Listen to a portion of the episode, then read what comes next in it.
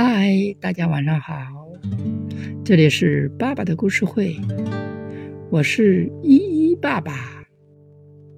小蜗牛借房子。有一天晚上，森林里刮起了风，下起了雨，天气非常的冷。突然，甲壳虫听到有人敲门。他打开门一看，是一只全身湿漉漉的小蜗牛。蜗牛瑟瑟发抖地说：“甲壳虫先生，你好，你你能把房子借给我住一个晚上吗？”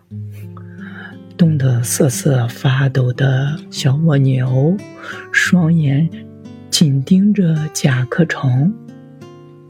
甲壳虫看着蜗牛可怜巴巴的样子，连忙说：“好的，树下有一个我刚搭建的新房子，可以借给你住一晚上。”可怜巴巴的小蜗牛于是住进了一个新房子里边。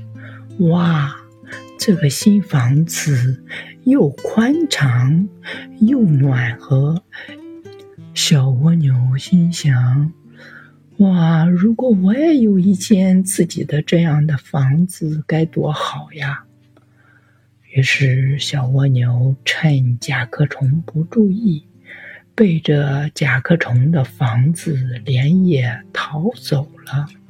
可是，房子太沉了。原本跑得很快的小蜗牛，背着沉重的房子，爬得非常缓慢。偷走了房子的小蜗牛，再也没有把房子还给甲壳虫。